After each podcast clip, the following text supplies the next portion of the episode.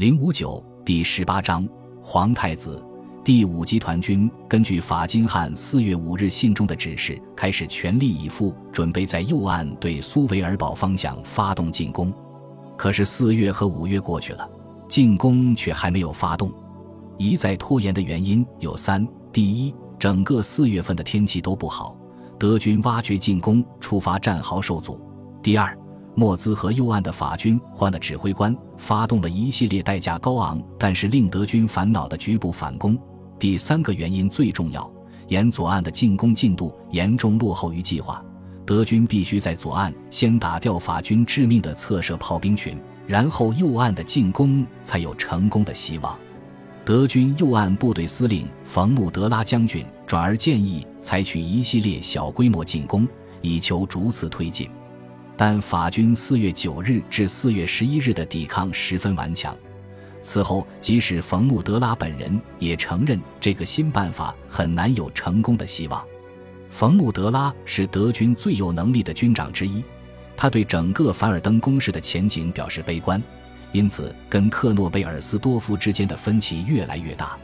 四月二十一日，克诺贝尔斯多夫把他调回阿戈讷地区他自己的军里去，但离职之前。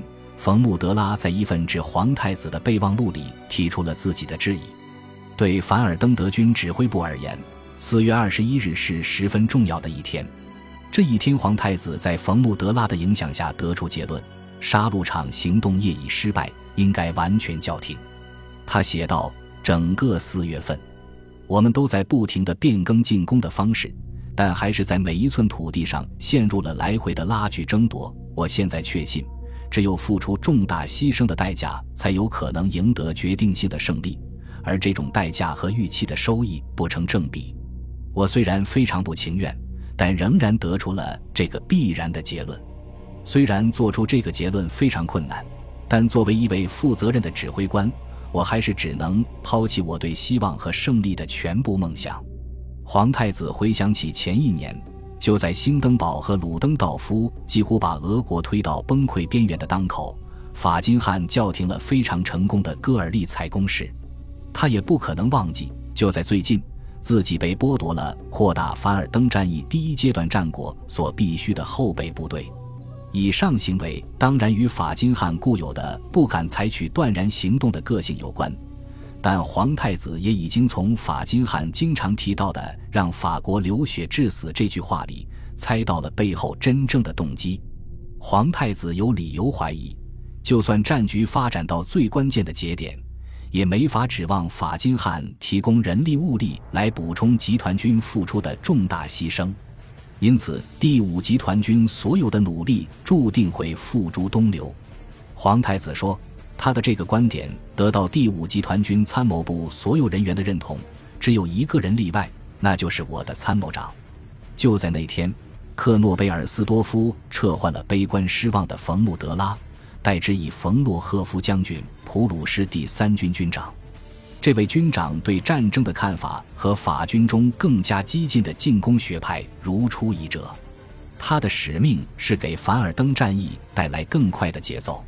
同一天。克诺贝尔斯多夫还不经皇太子同意，就调走了皇太子的私人参谋军官冯海曼中校。海曼明显是皇太子的侍从中唯一一位敢公开和克诺贝尔斯多夫的钢铁意志叫板的人。这次调动让皇太子感到既震惊又非常不快。霍亨索伦皇朝的继承人和他的参谋长互相宣战了。五月八日，杜奥蒙堡内部发生了一场可怕的灾难。进一步强化了皇太子的决心。德军高层曾经反复告诫堡里的炮兵军官，要注意防范爆炸事故，可是他们充耳不闻。这场事故没有幸存下来的目击证人，但有证据表明，事故的起因是有些巴伐利亚士兵在翻过来的无烟火药箱上煮咖啡，用的燃料是从手榴弹里面挖出来的炸药。这是典型的南方德国人那种漫不经心、嬉皮笑脸的做派。本来小规模的爆炸引爆了一堆手榴弹，其后又点着了几个喷火器燃料储存罐。几分钟之内，着火的液体燃料沿着堡里的走廊流得到处都是。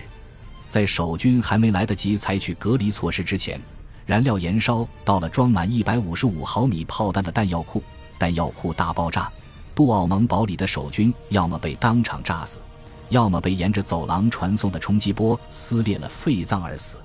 在远一点的地方，那些没被炸死、震死的幸存者被火焰夺去了氧气，窒息而死。堡内所有的灯都熄灭了，恐慌随即爆发。那些经过拥挤和互相踩踏而有幸逃出杜奥蒙堡的幸存者们面临的命运更加悲惨。他们从浓烟和混乱之中涌出来，军装被撕碎，脸熏得漆黑。外面的德国守军以为他们是德国人最害怕的敌人——法国的非洲部队，于是立即开枪扫射，把他们全部撂倒。这场事故总共造成六百五十名德军死亡。第十二支弹兵团的整个团部覆灭，直到今天，这些死去的德军还被封存在杜奥蒙堡一个被爆炸摧毁的内堡之中。五月十三日，也就是杜奥蒙堡的灾难发生五天后，德军在皇太子的集团军司令部召开了第三次重要的作战会议。担任进攻矛头的是第十军军参谋长霍夫曼·冯瓦尔道中校首先发言。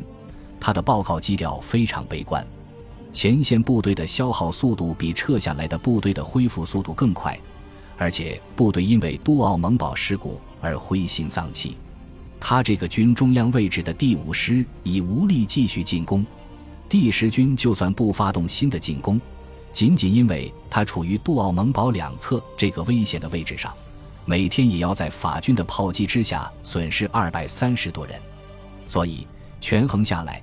他觉得还不如前进到蒂欧蒙弗勒里一线的高地上。另一支右岸部队的参谋长魏策尔少校也不比他乐观，照旧抱怨说部队实力不足。皇太子匆忙打断他们的发言，并作出结论：只有部队和指挥官对成功具有充分的信心，我们才能进攻。他们明显信心不足，因此皇太子建议再次推迟在右岸发动大攻势。令人惊讶的是，科诺贝尔斯多夫居然同意了。他甚至进一步建议说，要争取法金汉同意，从而全盘取消凡尔登的作战行动。皇太子非常满意。可是，克诺贝尔斯多夫一到夏尔维尔梅吉耶尔，跟法金汉说的话却与上述建议截然相反。他指出，德军已经占领了左岸的死人山和三百零四高地，敦促犹豫不决的总司令。德军如果现在在右岸发动进攻，就还有机会在凡尔登赢得全胜。法金汉经过一阵犹豫，批准了新的进攻计划，甚至还新拨给他一个师。这个消息传到斯德奈以后，皇太子非常绝望。我喊道：“阁下对我是言而无信，翻云覆雨呀！我拒绝下达进攻命令。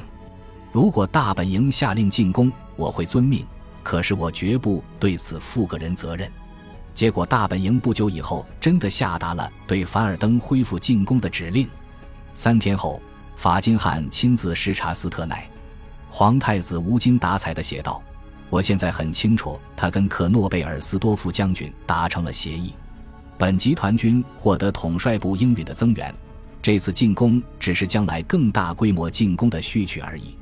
德军在凡尔登的三名主将之中。”皇太子现在全力赞成结束整个凡尔登战役，法金汉不再感兴趣。可是随风岛只有三个人当中级别最低的克诺贝尔斯多夫全力赞成，不惜一切代价继续进攻。